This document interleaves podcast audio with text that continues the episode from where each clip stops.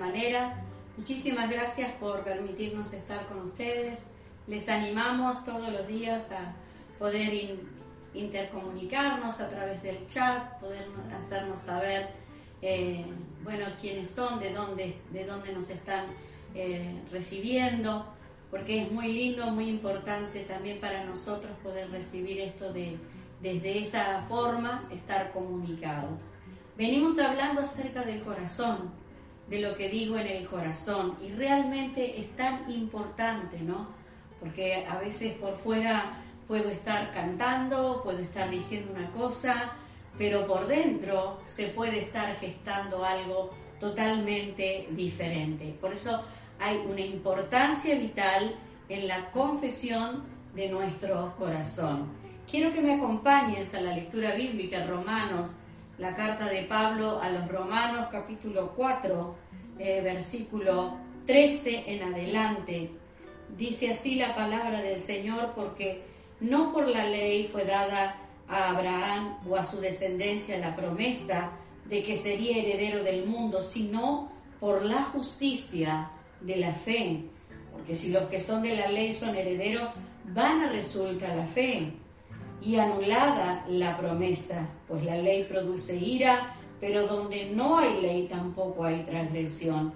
Por tanto, es por fe para que sea por gracia, a fin de que la promesa sea firme para toda su descendencia, no solamente para la que es de la ley, sino también para la que es de la fe de Abraham, el cual es Padre de todos nosotros. El verso 17 dice, como está escrito, te he puesto por Padre de muchas gentes, delante de Dios a quien creyó, el cual da vida a los muertos y llama las cosas que no son como si fuesen. Él creyó, dice, hablando de este varón, él creyó en esperanza contra esperanza para llegar a ser padre de mucha gente, conforme a lo que se le había dicho, así será tu descendencia. Y la escritura dice, no se debilitó en la fe al considerar su cuerpo que estaba ya como muerto, siendo de casi 100 años, o la esterilidad de la matriz de Sara, tampoco dudó por incredulidad de la promesa de Dios, sino que se fortaleció en la fe, dando gloria a Dios. Usted y yo sabemos que Biblia explica Biblia. Y cuando uno lee estos pasajes, se asombra, porque es maravilloso el amor de Dios y el poder de un corazón rendido el poder de un corazón independientemente de la circunstancia, nos lo revela la escritura. Dice que no se debilitó. Abraham en la fe eh, podía haber considerado su cuerpo, era mayor de edad, dice la escritura que ya casi 100 años, su esposa Sara era estéril. Eh, su cuerpo, dice aquí la escritura en esta versión, ya como muerto. Sin embargo, no dudó eh, por incredulidad de la promesa de Dios, sino que por el contrario, nos habla de este hombre llamado Abraham que se fortaleció en fe, dando gloria a Dios. Hablábamos estos días acerca de la importancia de los dichos del corazón.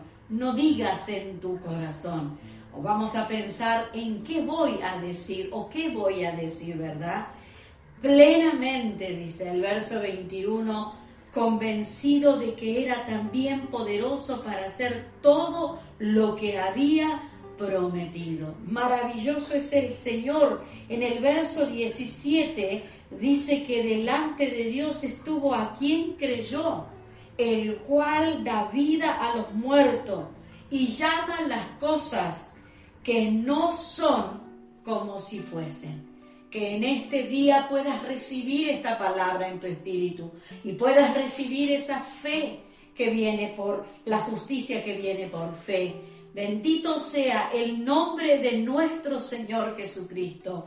Corazón, el corazón de este varón, de Abraham, creyó a pesar de su edad, a pesar de las circunstancias, a pesar de lo que le rodeaba, a pesar de su realidad.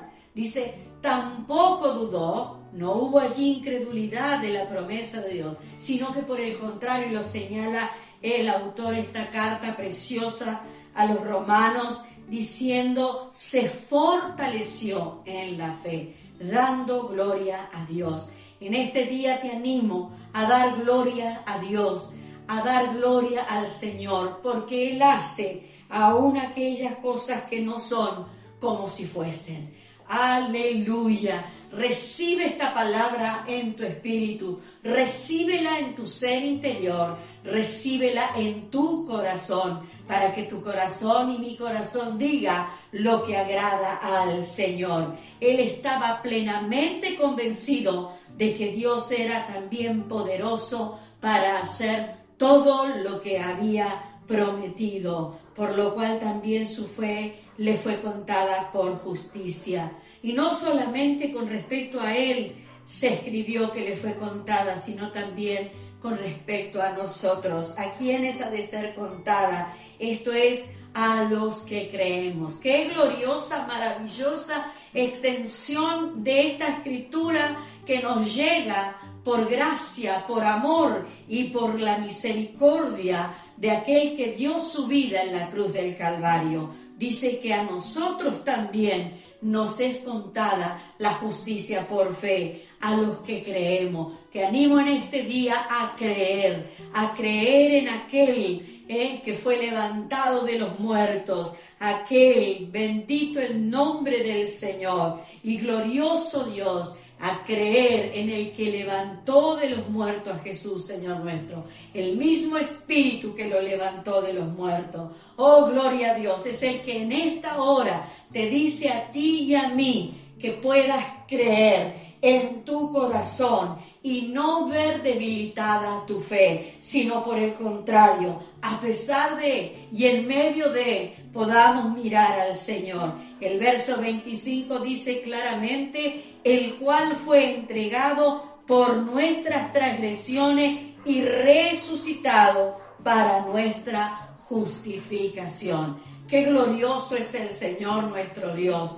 Tuvo un corazón y pudo creer a pesar de su edad, a pesar de la circunstancia, a pesar de que todo decía que era imposible. Pues bien, lo creyó y por cuanto lo creyó fue tomado por justicia, fue contado por justicia. Y qué gloriosa esta palabra que te alcanza a ti y a mí si crees en aquel que levantó a Cristo de los muertos, porque esto también es para nosotros. Oh, gloria a Dios para que esa promesa que nos ha sido dada realmente veamos la gloria de Dios. Él tuvo esa fe y creyó en esperanza contra esperanza.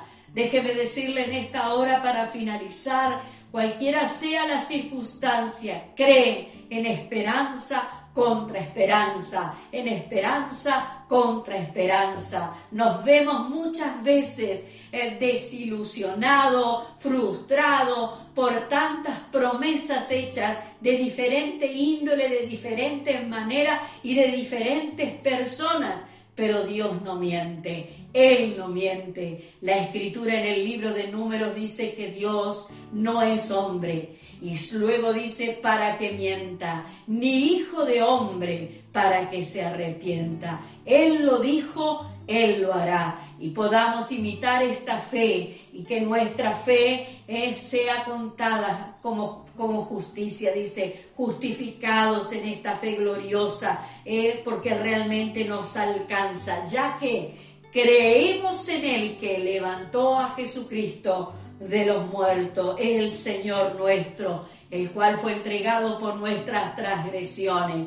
Termino en esta hora con el, pasaje de Isaías capítulo 53, un pasaje glorioso y maravilloso que nos relata o nos habla acerca de nuestro Señor. Fue profetizado tantos cientos de años antes de la llegada del Mesías, pero el profeta lo vio. Isaías 53, 3 dice, despreciado y desechado entre los hombres, varón de dolores, experimentado en quebranto y como que escondimos de él el rostro, fue menospreciado y no lo estimamos. ciertamente llevó Él nuestras enfermedades, sufrió nuestros dolores y nosotros le tuvimos por azotado, por herido de Dios y abatido.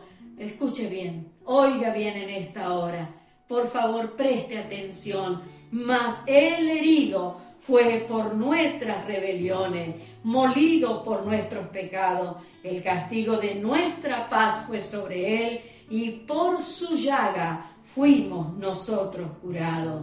Dice el, profeta, todos nosotros nos descarriamos como ovejas, cada cual se apartó por su camino, mas Jehová cargó en él el pecado de todos nosotros. Angustiado y afligido, no abrió su boca. Por eso yo quiero en esta mañana cerrar con una oración y una declaración de fe. Si ya le has recibido como Señor en tu vida, no dude, no claudique, no bajes esa, esa mirada de quien es autor y consumador de la fe y puedas creer a pesar de y en medio de. Si nunca le has recibido, hoy es un buen momento para decirle, Padre, recibo a Jesucristo como Señor y Salvador de mi vida. Entrego todo mi ser a Él y te doy gracia.